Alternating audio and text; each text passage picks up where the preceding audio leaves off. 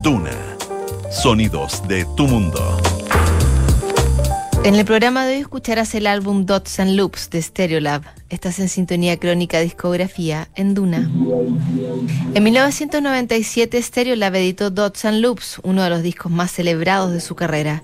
Mezclando el sonido vanguardista, el easy listening y algo de jazz, el grupo anglo-francés fue clave en la escena independiente que se desarrolló a mediados de los 90 en Europa y en Estados Unidos.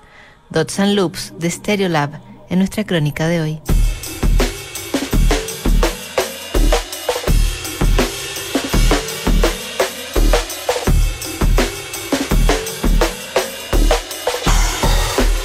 Stereolab nació en 1990 de las cenizas de McCarthy, un grupo contestatario británico que definía su apuesta como rock de agitación contra el régimen de Margaret Thatcher. Su guitarrista Tim Gain terminó por disolver la banda tras conocer a la francesa Laetitia Sadier, una vocalista que compartía su ideología y su interés por la música de vanguardia. Sadier y Gain, ya transformados en pareja, comenzaron a fantasear con un colectivo que les permitiera experimentar con el sonido y hacer declaraciones políticas. A la vez, estaban fascinados con los elementos del easy listening y la bossa nova, la electrónica alemana y las grabaciones análogas que por esos días empezaban a desaparecer de los estudios de grabación.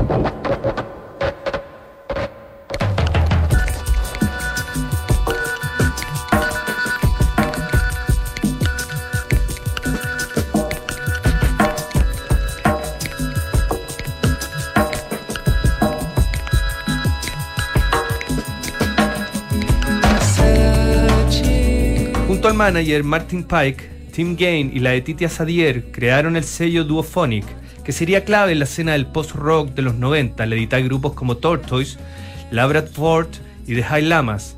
Al mismo tiempo comenzaron a desarrollar el sonido de fábrica que identificaría Stereolab en una formación que también incluía la vocalista y guitarrista Mary Hansen, el baterista Andy Ramsey, el bajista Duncan Brown y la tecladista Catherine Gifford. La formación inicial sufrió su primera fisura cuando Sean O'Hagan, otro miembro estable, decidió dedicarse por tiempo completo al grupo de High Lamas. Aunque fue reemplazado, O'Hagan se convertiría en un colaborador muy influyente de Stereolab. Su afición por la era Pet Sounds de los Beach Boys y su capacidad como arreglador expandiría los límites sónicos que el grupo asumió en la madurez de su carrera.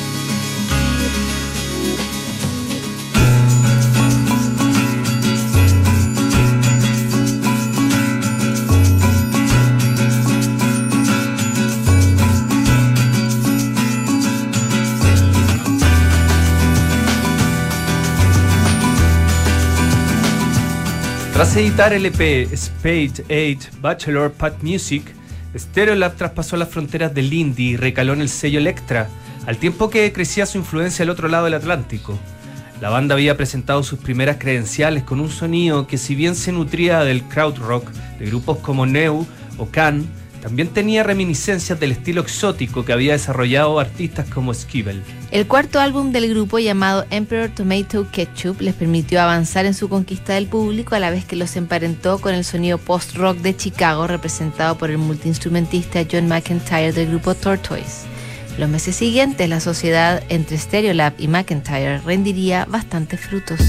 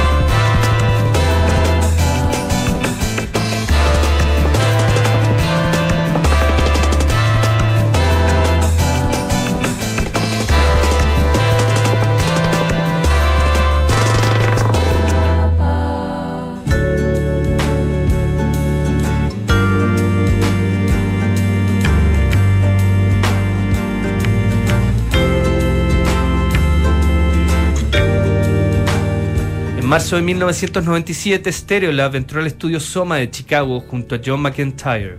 Por esos días, la corriente del post-rock había devenido en una escena apasionante, con una alquimia compartida entre grupos como The High Lamas, Mouse on Mars y Tortoise.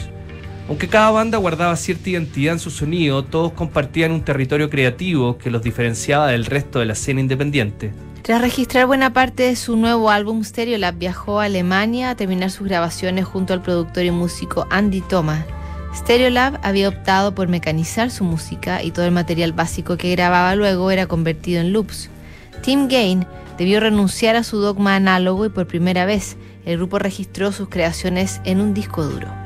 No quiero volver a hacer ese método. Para mí un LP puede sufrir mucho de tanto looping y tanta interpretación artificial. Palabras de Tim Gain, líder de Stereolab, expresando sus dudas sobre las técnicas de grabación más actuales que emplearon para grabar Dots and Loops.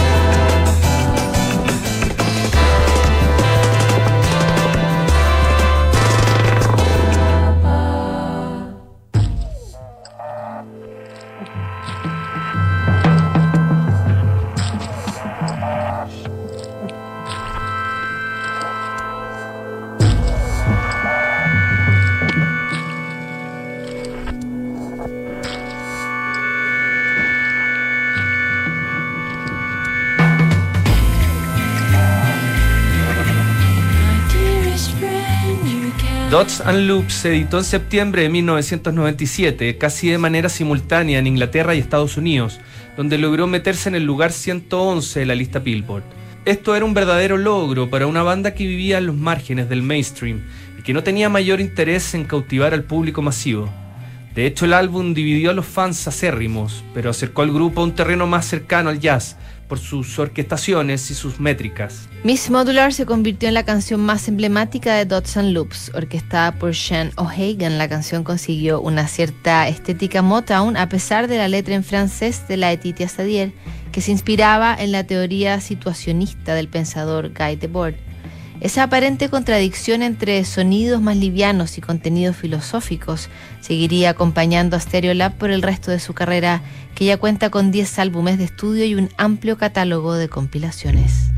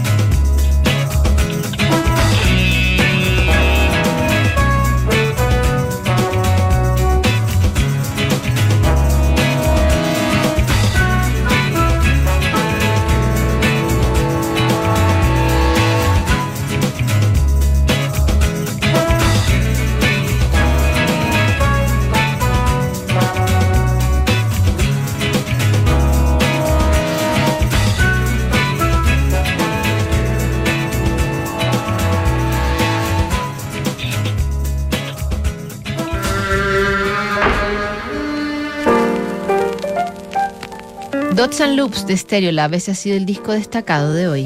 En el próximo programa, There, The Human League, Sintonía Crónica, Discografía, no te lo pierdas. ¿Sabías que puedes comprar de forma anticipada los servicios funerarios de María Ayuda? Entrégale a tu familia la tranquilidad que necesitan y estarás apoyando a cientos de niños de la Fundación María Ayuda. Convierte el dolor en un acto de amor. Cotiza y compra en www.funerariamariaayuda.cl. Siguen aquí los sonidos de tu mundo. Estás en Duna 89.7.